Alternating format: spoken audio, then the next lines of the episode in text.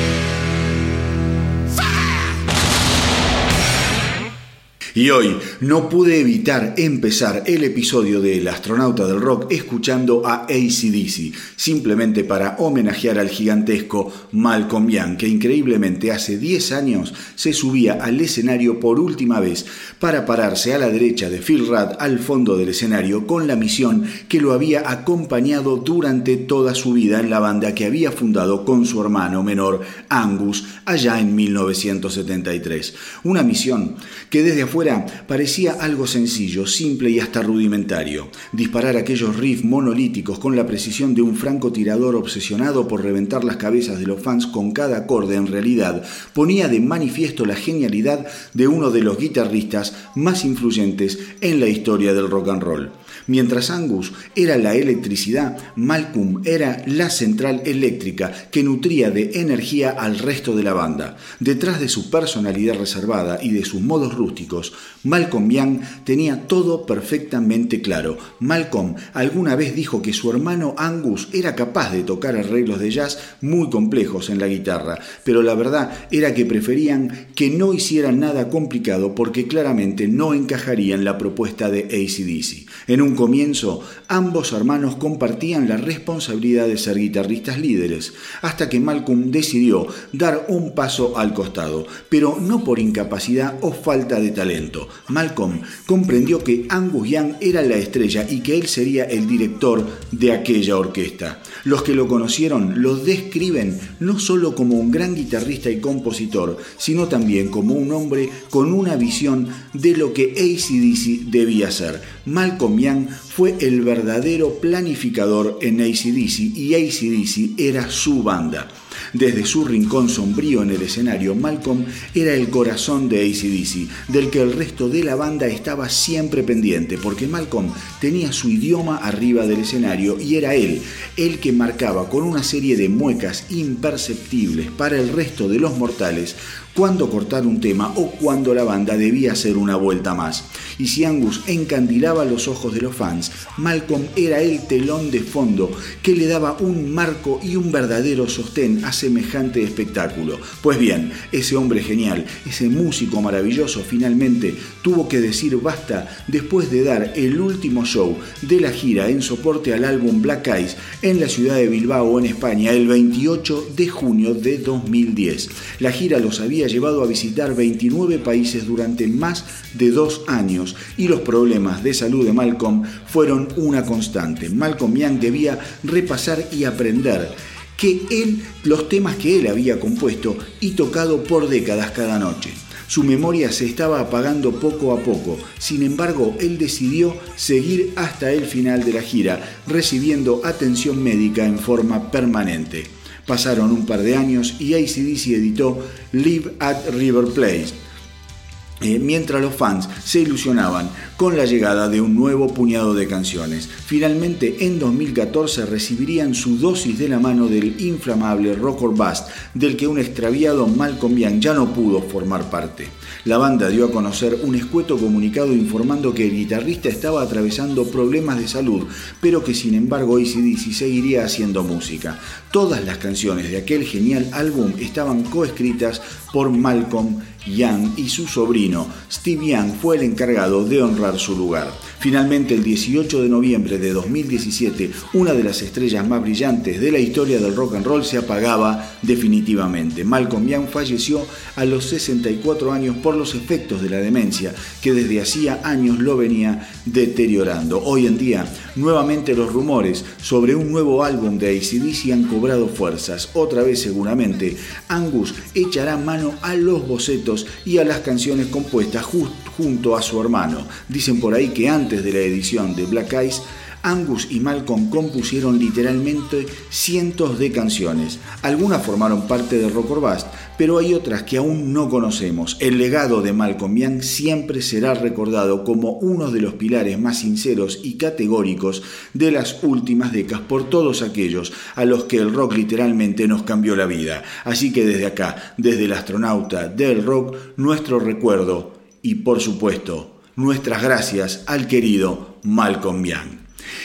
Y mientras los rockeros siguen en sus gateras con shows y festivales suspendidos y tratando de crear conciencia entre sus fans de todas las maneras posibles, la música country ya puso el coche en marcha y arrancó como si la pandemia fuera cosa del pasado. Por ejemplo, Chase Rice tocó el sábado pasado en Tennessee para casi mil fans a los que se los pudo ver sonriendo, apretujados y sin barbijo a la vista. Lo mismo pasó en el show de Chris Johnson en Idaho, en donde nadie respetó los protocolos ni la distancia social recomendables en estos tiempos de peste. Y si bien hubo críticas, lo cierto es que también hubo muchos artistas que apoyaron las iniciativas de sus colegas. Por otro lado, ambos artistas salieron a decir que los protocolos sanitarios eran responsables de los establecimientos en los que se llevaron adelante los shows. También es cierto que muchos de los que tienen menos de 40 años eligen no respetar ningún protocolo sanitario y seguir viviendo con total normalidad. Las autoridades sanitarias de Tennessee y de Idaho aseguran que no fueron contactadas por los organizadores de los shows y por otro lado no tienen autoridad para clausurar lugares o prohibir espectáculos. Los responsables de los establecimientos dicen haber tomado todas las precauciones del caso, pero admiten que cuando el público elige acercarse en masa al escenario, no hay nada que puedan hacer. No somos los malos de las películas, dijo uno de los organizadores, simplemente somos gente común, con ganas de volver a vivir normalmente y los artistas quieren volver a tocar frente a su público. Como verán mis queridos rockeros, el tema se está poniendo áspero y difícil, más allá de la pandemia y de la responsabilidad que piden las autoridades, porque está claro, que cada vez se parece más a una olla a presión toda esta situación. ¿Quién nos tiene que cuidar? ¿Queremos que nos cuiden? ¿Somos capaces de cuidarnos solos? Son todas preguntas que se están respondiendo día a día mientras transitamos este periodo tan oscuro y desesperante. Chris cantante de Fossi por ejemplo, asegura que durante todo este tiempo no se privó de juntarse con gente para trabajar y tener reuniones. No anduvimos a los abrazos ni dándonos las manos, dijo Jericho, pero lo cierto es que no estoy para nada aterrorizado del coronavirus. Tomo mis precauciones, pero básicamente trato de seguir con mi vida. El mes pasado, Jericho aseguró que el nuevo álbum de Fossi tendrá tantas buenas canciones que será muy difícil elegir los simples de difusión. Dee Snyder, ex cantante de Twisted Sister, en cambio, está bastante más preocupado y la semana pasada afirmó que por ahora la música en vivo está realmente jodida y que espera que esto no sea para siempre. Pero de lo que no tiene dudas es de la profunda marca que la pandemia dejará en la industria musical. Todo lo que está sucediendo está provocando un enorme daño, dijo Snyder en especial para las bandas jóvenes que no han tenido tiempo de desarrollar un legado o una marca o que no tienen la capacidad de licenciar su música, como es el caso, por ejemplo, de Twisted Sister. ¿Cómo se sentirá la gente cuando vuelva a los shows en vivo? ¿Se animarán a ir y a juntarse con otra gente? Como fan o artista de rock, creo que los shows siempre tuvieron que ver con las audiencias masivas y con cómo se conectan las personas en esos momentos. Y si eso no vuelve, la verdad es que a mí ya no me interesa, dijo Snyder. Eso no es rock and roll. Soy un viejo ridículo que todavía quiere el viejo rock and roll.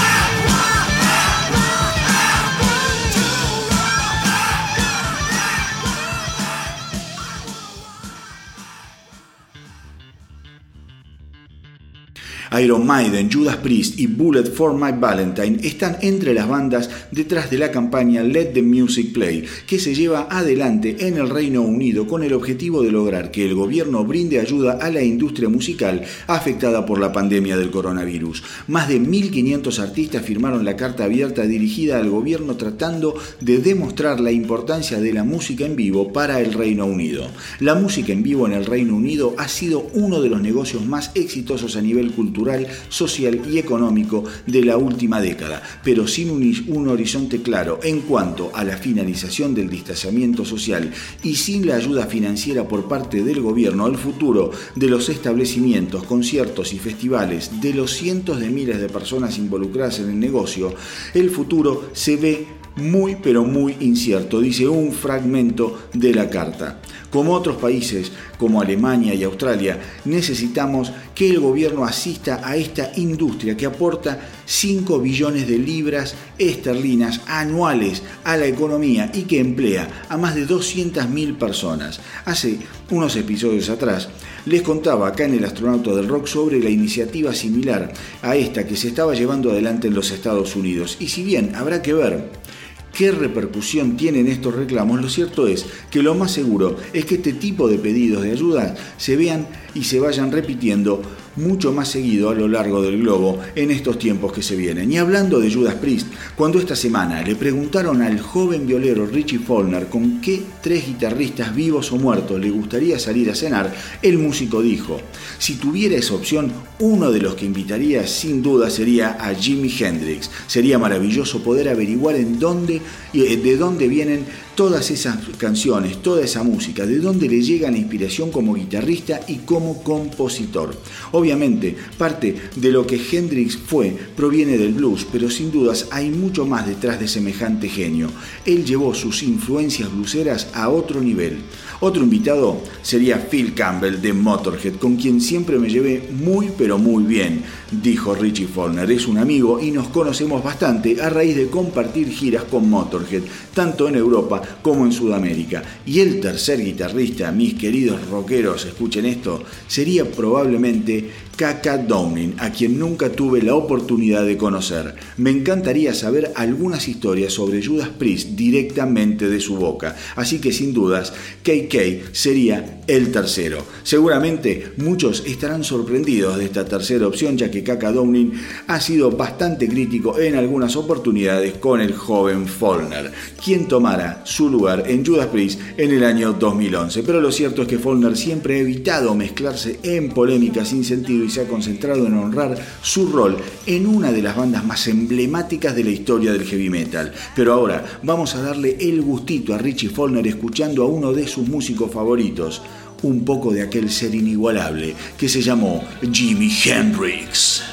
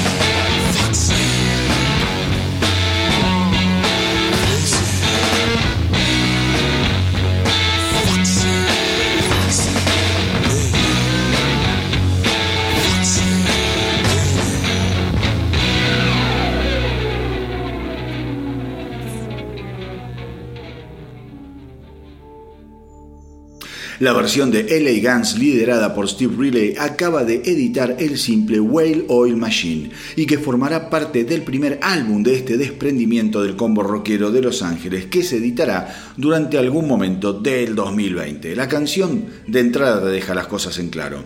Es un temazo rockero para escuchar subido a tu moto a toda velocidad poniendo cara de malo, con un ritmo punzante, guitarras al frente y una de esas melodías que te dan ganas de mover la cabeza con una sonrisa gigante en el rostro. Tengan en cuenta que estos LA Guns no son los mismos eh, que los liderados por Tracy Guns y Phil Lewis, y que ya cuentan con dos muy buenos álbumes, The Missing Piece y The Devil You Know.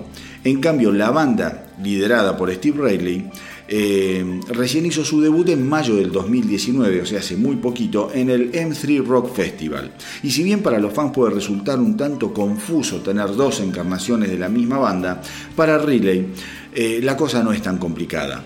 Yo nunca abandoné la banda y trabajé sin Tracy Guns por 15 años, dijo Riley. Pero como eh, los dos tenemos los derechos de la marca LA Guns, en algún momento, creo que en 2005, Tracy decidió crear su versión de la banda. Pero la verdad es que el único miembro que jamás abandonó a los LA Guns en todos estos años fui yo. La verdad, mis queridos rockeros, es que toda esta situación eh, tiene un final abierto. En realidad, Riley se unió a la banda cuatro años después de su formación eh, y actualmente tanto Tracy Guns como Phil Lewis están intentando por vía judicial impedirle a Riley el uso eh, del nombre y la marca de los LA Guns. Una verdadera pena de una de esas bandas que de haber podido solucionar sus diferencias en pos de la música seguramente hubiera dejado una marca mucho más perdurable en la historia del rock californiano. Eh, tanto en su formación original como en sus dos distintas versiones, los LA Guns eh, tienen siempre a mano grandes canciones y siempre logran dar muy buenos resultados.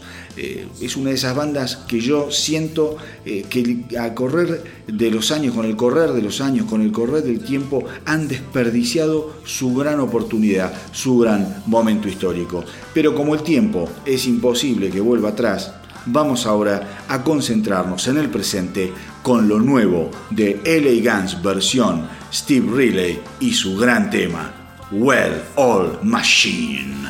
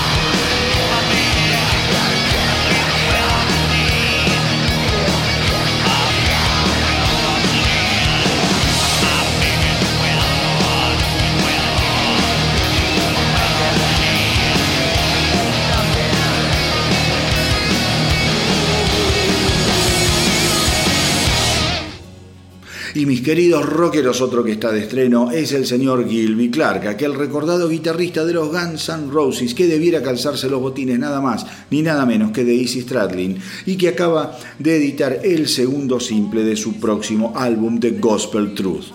Según Clark, la canción aborda el concepto de lo que significa la verdad en los tiempos que corren. The Gospel Truth se convierte así en el sucesor de Rock and Roll is Getting Louder, estrenado en el mes de abril y que escucháramos obviamente en El Astronauta del Rock. Mientras tanto, el nuevo álbum de Clark será editado en algún momento del 2020 a través de Golden Robot Records y estará compuesto y producido por el propio Gilby Clark. El disco fue grabado en el estudio eh, Red Room eh, Recording que el músico tiene en Los Ángeles y en donde han grabado bandas como Guns, que recién acabamos de escuchar, The Bronx, Beat Angels y eh, Bullet and Octane. Los músicos que acompañan a Clark en su álbum son eh, Moody Stardust en bajo y el maestro Kenny Aronoff en batería. Y después lo tenemos a Matt Starr y Chad Stewart que lo están apoyando en las voces. Respecto a la dirección musical del álbum de Clark, eh, el músico asegura que, como siempre,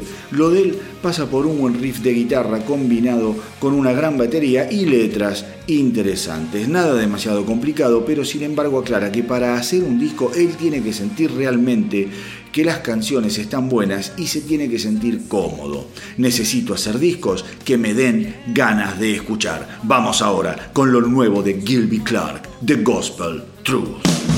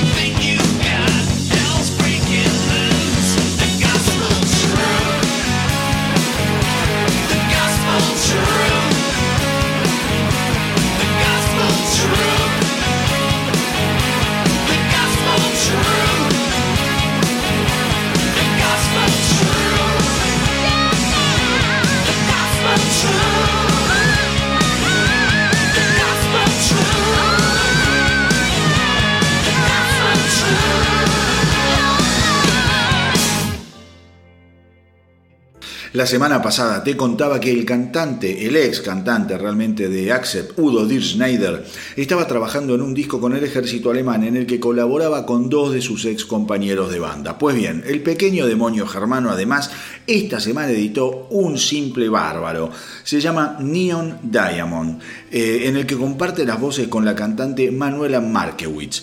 El nuevo disco de Udo saldrá a la venta el próximo 17 de julio, o sea que no falta nada, bajo el nombre de We Are One. El riff de guitarra de Neon Diamond inmediatamente te recuerda la época de aquel gran disco de Accept de 1985 que fue Metal Heart, producido por el legendario productor de los Scorpions, otros alemanes geniales, me refiero a Dieter Dierks.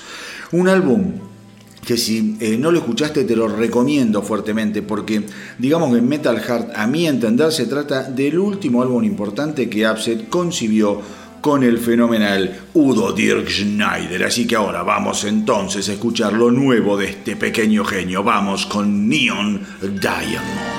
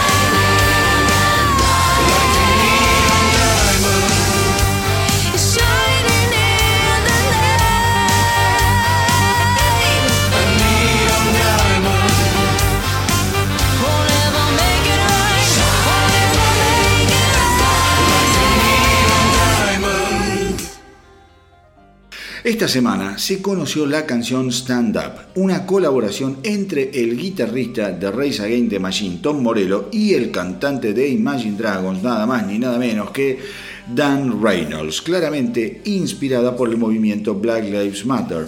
Al respecto, Morello dijo, me crié en Illinois en una comunidad ultraconservadora blanca donde era común que mi familia fuera discriminada de alguna manera. Entonces, ahora que parece que finalmente los tiempos están cambiando, me sentí muy inspirado al ver a toda esa gente marchando por una causa como esta.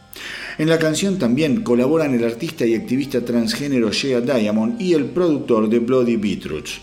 Por su parte, Dan Reynolds aseguró que cuando Morello lo contactó se sumó inmediatamente al proyecto y en el mismo día se encerró a grabar las voces y los coros. Este país necesita que lo arreglen y para hacerlo tenemos que recurrir a las minorías, a los perseguidos, a la gente de color, dijo Reynolds. Por último, todo lo recaudado por Stand Up será donado a distintas organizaciones que contribuyen en bregar por la igualdad y los derechos humanos.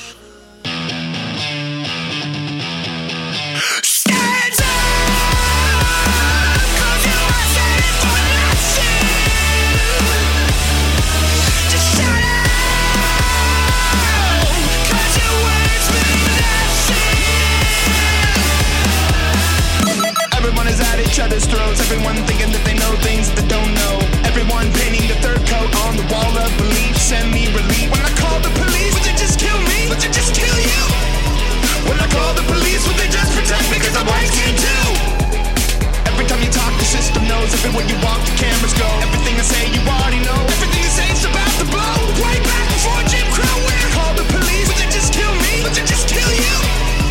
When I call the police, would they just protect me? Cause I'm white skin too.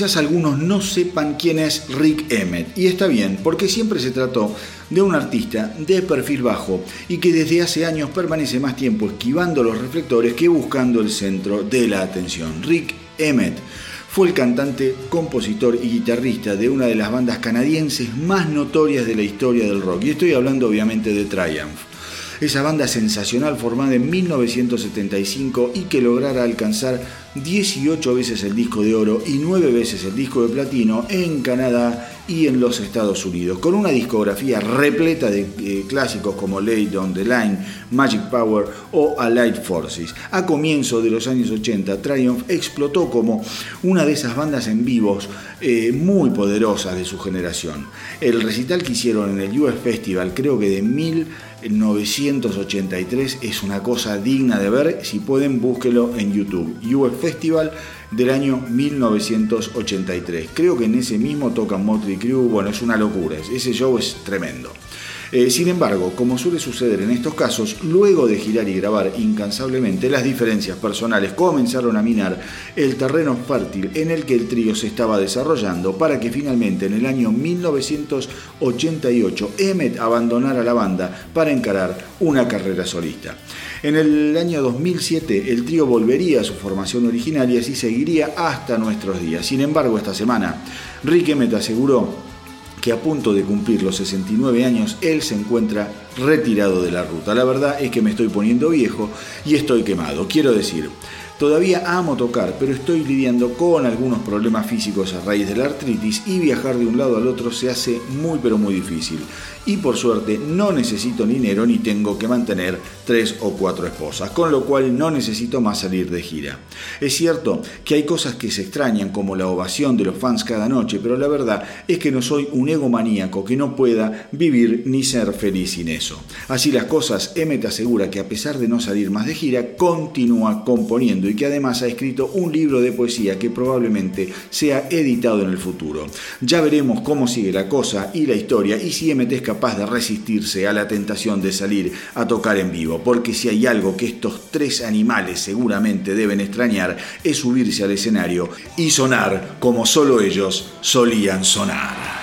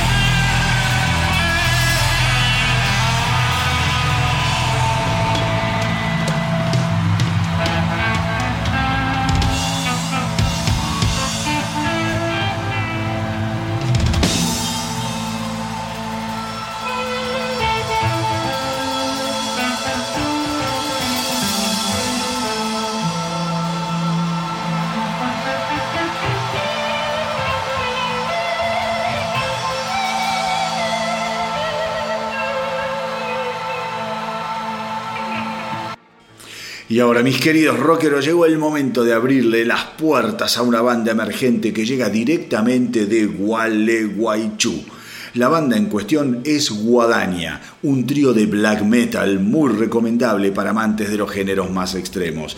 En lo que va desde que inauguré esta sección de bandas nuevas en el Astronauta del Rock, Guadaña es la primera que llega con una propuesta tan pero tan al palo y está buenísimo escucharlo y descubrir que hay gente que hace pero también este tipo de música que uno está más acostumbrado a escuchar con bandas de afuera. Así que relacionar a Gualeguaychú con el black metal, al menos en mi cabeza era algo impensado, pero la verdad Guadaña lo hace espectacularmente bien. Guadaña se formó hace poco, en noviembre del 2019, y ya tienen lanzados ocho temas que podés encontrar en su canal de YouTube. Al mismo tiempo, los chicos están grabando su primer álbum y el objetivo es darlo a conocer cuando pase la peste. La verdad que este año fue una cagada para todas las bandas que tenían un montón de planes, como por ejemplo Guadaña que quería grabar un disco, había gente, viste, que eh, quería, tenía planeadas giras. Miren,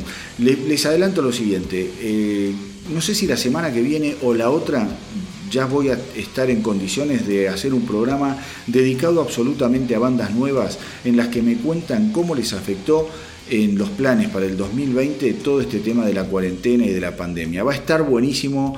Eh, yo convoqué a varias bandas para que me manden cómo le están pasando. Me mandaron unas historias eh, fantásticas eh, súper eh, sentidas, muy humanas, porque la verdad que esto los afectó muchísimo a todos los músicos emergentes. Eh, fíjense lo que les estaba contando. Guadaña se forman ahora con toda la pila en el 2019, quieren grabar un disco y no sé si lo están haciendo, si lo hicieron, pero no lo pueden dar a conocer, no pueden salir a tocar, es realmente espantoso. Bueno, en ese sentido fue que se me ocurrió hacer un programa especial para bandas emergentes y que me cuenten cómo estaban pasando la cuarentena. Así que si están escuchando ahí eh, otras bandas que estén pasando por esa situación, me pueden mandar todo lo, que quieran contarme y van a ser parte también de ese episodio especial. Pero bueno, volviendo a Guadaña, eh, los integrantes son Francisco Basilic Martínez en voz en guitarra, Juan Ignacio Corps Cavalier en segunda guitarra y Lucas Zombie Geyser en bajo.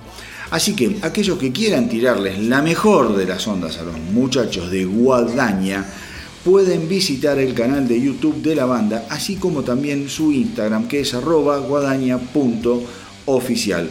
Eh, el guadaña es sin la ñ, es guadana, es arroba guadana.oficial. Eh, así que, como siempre les digo, nunca se olviden que al rock lo salvamos entre todos o no lo salva nadie. Y recuerden, todos aquellos que tengan una banda o proyecto solista solo tienen que enviarme lo que hacen a elastronautadelrock.gmail.com y desde acá les voy a dar una mano difundiendo la propuesta. Y ahora sí, mis queridos rockeros, vamos con el black metal de Guadaña y su terrorífico Until the Light Take Us.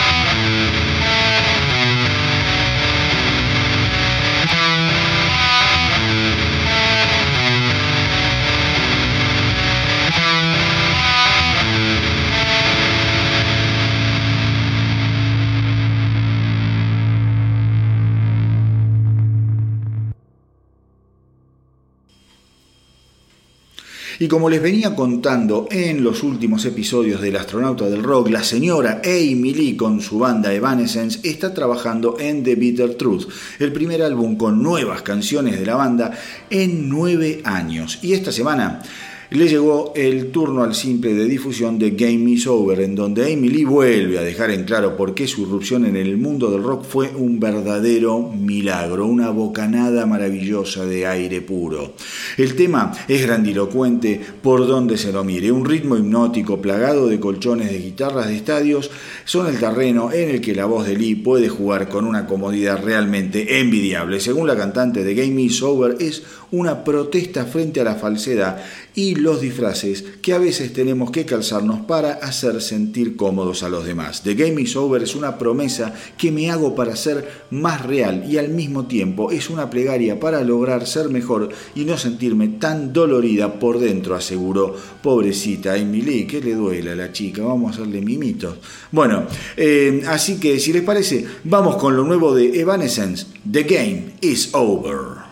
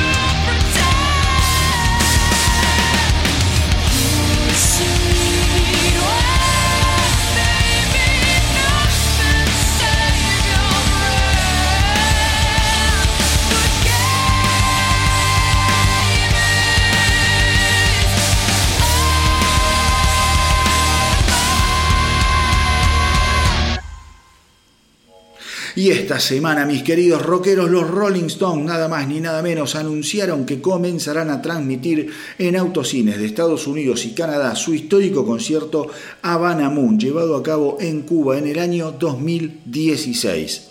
El 25 de marzo de 2016, los Rolling Stones dieron un concierto gratis para 500.000 personas en el complejo Ciudad Deportiva, Deportiva, de La Habana.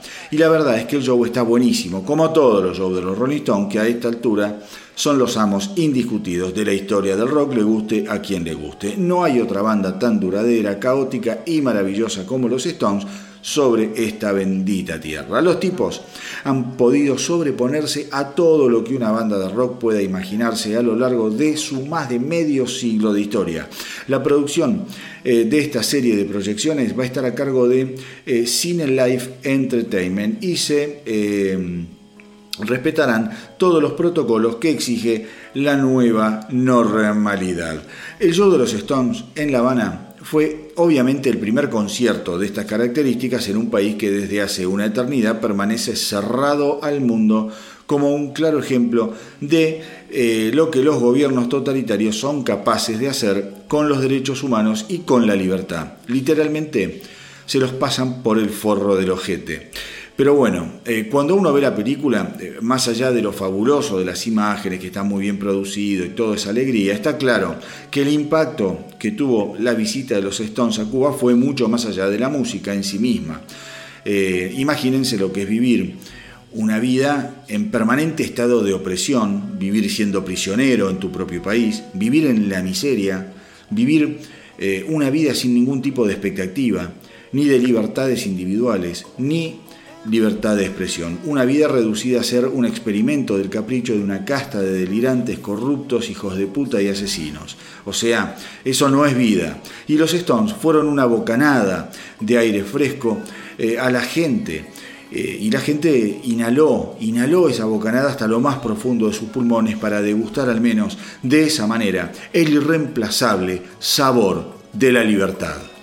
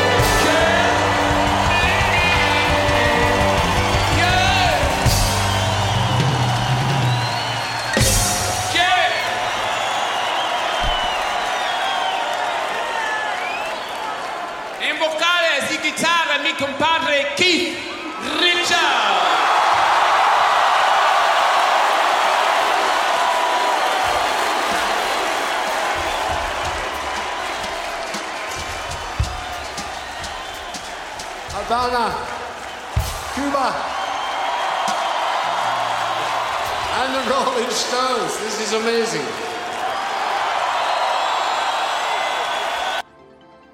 Y entre tanta suspensión, reprogramación y frenos puestos a los shows y festivales de rock, muchas han sido las bandas que esta semana han comenzado a sembrar la esperanza del regreso a las rutas para el próximo año. El rock se resiste a ser domado por este virus espantoso y se dispone a dar pelea hasta el final. Por ejemplo, los metaleros brasileños de Sepultura han anunciado la reprogramación de su gira norteamericana. La misma se iba a llevar adelante el 22 de abril y ahora eh, la banda anunció que finalmente arrancará el 6 de marzo del próximo año en la ciudad eh, de Sacramento. Eh, los que acompañarán a Sepultura son nada más ni nada menos que Sacred Rage. Por Dios, escuchen Awakening, el disco de Sacred Rage del año pasado. Fue uno de los mejores discos del año. Sacred Rage Awakening. Vayan y escúchenlo, es una maravilla. Bueno, también van a estar con Sepultura, Crowbar y Art of Shock. Así que finalmente Sepultura podrá seguir apoyando su último y muy buen trabajo, Cuadra, editado en febrero de 2020, o sea, a dos minutos y medio de que se armara este quilombo de la pandemia. Por otro lado, Green Day, Fallout Boys, eh, Fallout Boy perdón, y Wizard anunciaron la reprogramación de su muy promocionada gira Hell Mega Tour. Eh, antes de fin de año darán un puñado de shows en Australia y en Nueva Zelanda para luego pasar por Europa a partir del próximo 9 eh, de junio y recalar en los Estados Unidos eh, el mes siguiente, o sea, en julio del 2021. Pero lo importante es que los tipos estos ya están arrancando en noviembre de este año. O sea, falta poquito dentro de todo y dentro de esta eh, circunstancia que estamos pasando. Después, Scorpion por su parte anunció que su suspendida residencia en Las Vegas Sin City Nights eh, debía, eh, que debía comenzar el 4 de julio del 2020 en el Sapo Theater en el Planet Hollywood Resort y Casino será reprogramada para el 2021 y junto con esa serie de shows la banda va a encarar una gigantesca gira por los Estados Unidos, además de estar planeando varios shows y presentaciones en festivales por Europa. Y finalmente, Megadeth, Lamb of God, Trivium e In Flames anunciaron la reprogramación de la enorme gira de Metal Tour of the Year eh, a partir del 9 de julio del 2021. La gira se va a llevar, eh, que van a llevar a cabo estas, estas bestias eh, del trash, los va a llevar eh, por 55 ciudades y sin lugar a dudas va a ser una de las experiencias más extremas para disfrutar durante el año que viene. Así que mis queridos rockeros, no todo está perdido, poco a poco las bandas se acomodan nuevamente y se ajustan los cinturones para salir a toda velocidad a abrazar a sus fans tan queridos y que sin dudas van a estar más que sedientos después de un 2020 de total y absoluta sequía rockera.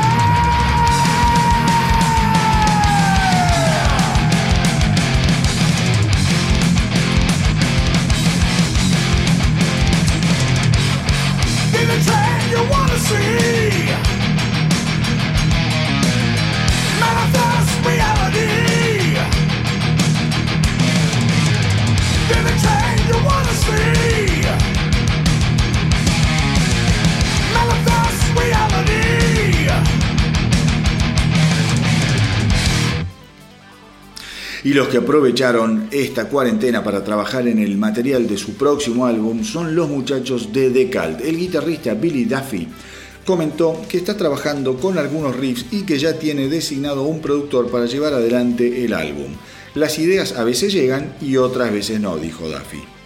No soy de sentarme y de forzarme eh, demasiado. Sé que hay compositores que son muy disciplinados para trabajar, pero para mí el proceso es distinto. Yo me siento y toco hasta sentir que algo me mueve y cuando percibo esa energía, entonces me meto a fondo y termino la idea y dejo eh, y la dejo grabada. Ha sido así durante los últimos 40 años y no creo que eso vaya a cambiar ahora. Duffy también comentó que tanto él como el cantante Ian Asbury siempre miran para adelante y que no les interesa repetirse o volver a hacer algo que ya hicieron en el pasado. Cuando la gente me dice ¿por qué no hacemos un disco como aquellos? Siempre les digo que hacerlo sería una mentira porque como músico uno siempre quiere evolucionar y ser sincero con aquello que tiene que decir en un momento determinado. Ahora, mis queridos rockeros, vamos con este tema de mi disco favorito de Call, Lil Devil, del fabuloso Electric.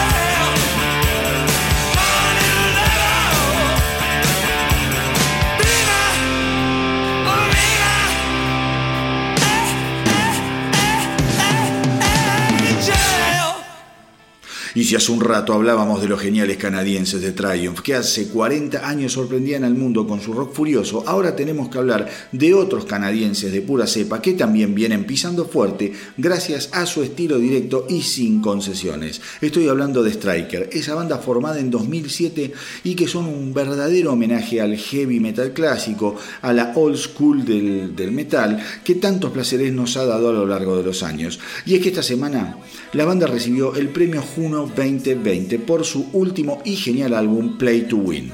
Los Juno Awards son el equivalente canadiense a los premios Grammy que se otorgan en los Estados Unidos. Entre los ganadores históricos de los premios Juno se encuentran obviamente Rush, Triumph, eh, BTO, Loverboy y Nickelback, entre otros. Pero ahora vamos a escuchar este tremendo tema de Striker que te aseguro te va a comer la cabeza. Vamos con Play to Win. Música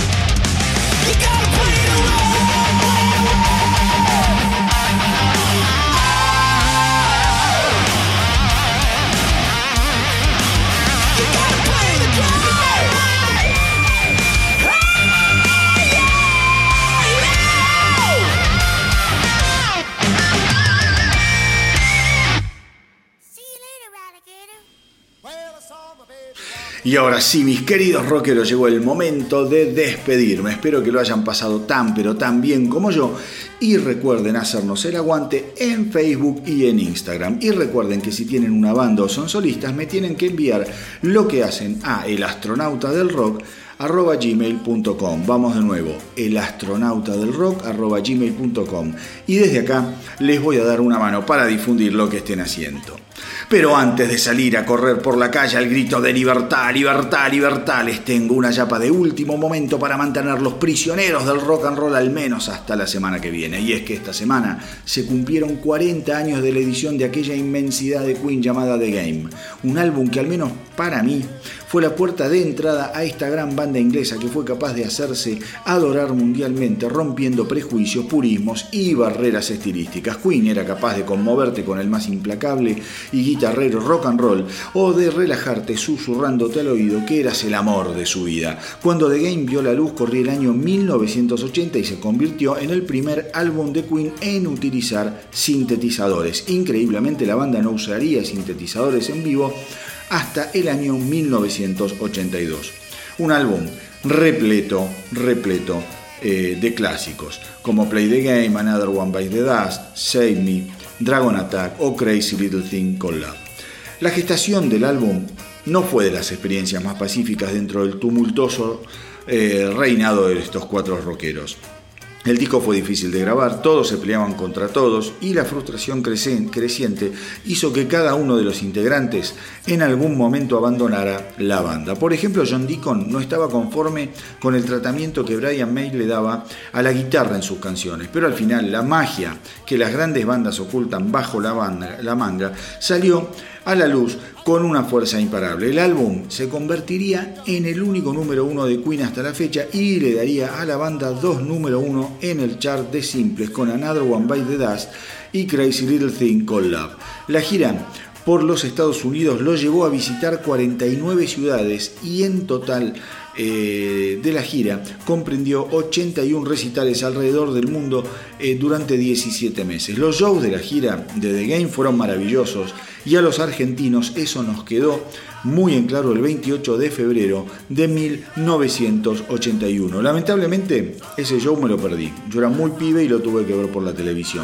Pero la locura, el frenesí, los preparativos previos y finalmente la energía de aquel show lograron trascender aquella pequeña pantalla y amasijar el corazón de aquel adolescente que era yo, que a partir de ese instante comprendió que a partir de ese momento Queen lo acompañaría por el resto de su vida y les aseguró que fue así.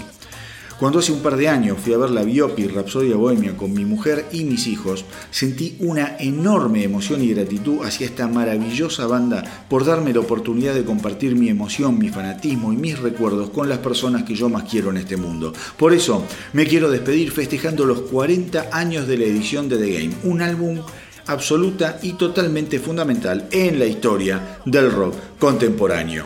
Así que mis queridos rockeros, como siempre les digo, hagan correr la voz para que nuestra tripulación no pare de crecer. Por último, les cuento que a partir de esta semana pueden buscar también a El Astronauta del Rock en YouTube, donde eh, inauguré un canal por ahora humilde, pero que poco a poco se irá nutriendo de contenido. Espero que pasen una semana realmente increíble. Cuídense mucho y que viva el rock.